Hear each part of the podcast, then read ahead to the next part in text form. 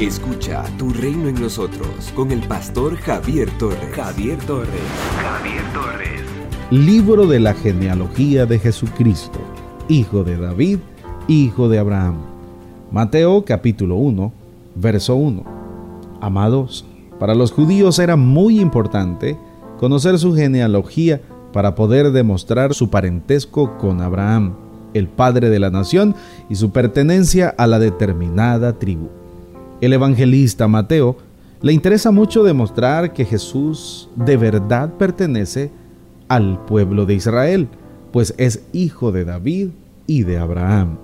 Él es un hombre real, inserto en una familia que pertenece a la nación judía, que por lo tanto hace parte de la historia de esta nación. Una historia llena de eventos extraordinarios, pero a la vez de fracasos muy grandes de esperanzas y desesperanzas, de fidelidad y de tradición a Dios, de promesas de Dios y de su cumplimiento. Jesús, Él es cumplimiento de una promesa. Es el Mesías que Dios Padre prometió enviar para la salvación de su pueblo, que ahora se hace realidad frente a ellos. En Jesús se encuentra la historia de la humanidad marcada por el pecado y la historia de la salvación caracterizada por el amor de Dios Padre.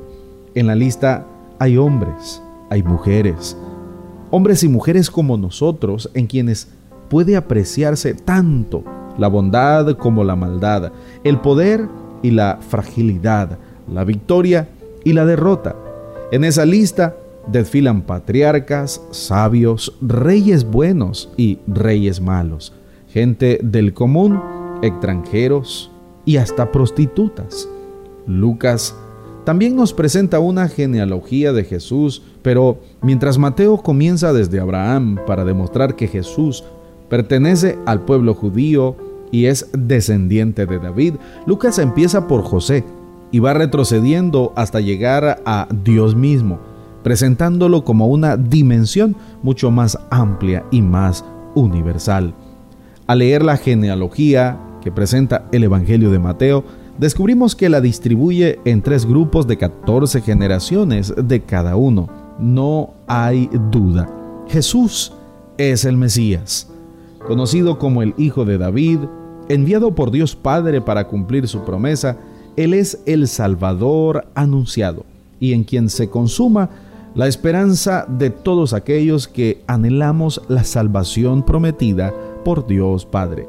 Según el apóstol Pablo, Jesús es el postrer Adán, que da vida y a través del cual muchos, esto es, los que creemos en Él, seremos hechos justos, es decir, volveremos a la amistad con Dios. Carta a los Romanos y primera carta a Timoteo. Mateo presenta a Jesús como el Dios que se hace hombre y viene a cumplir su promesa de salvación.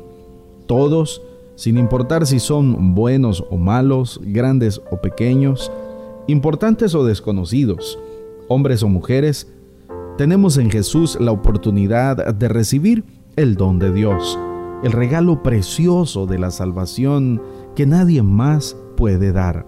Jesús se hizo hombre para que nosotros vivamos y retornemos a la amistad con Dios. Somos una iglesia llamada a establecer el reino de Jesucristo en Nicaragua. Nuestra misión, predicar las buenas nuevas de salvación a toda persona, evangelizando, discipulando y enviando para que sirva en el reino de Jesucristo. IRSAD, transformando vidas.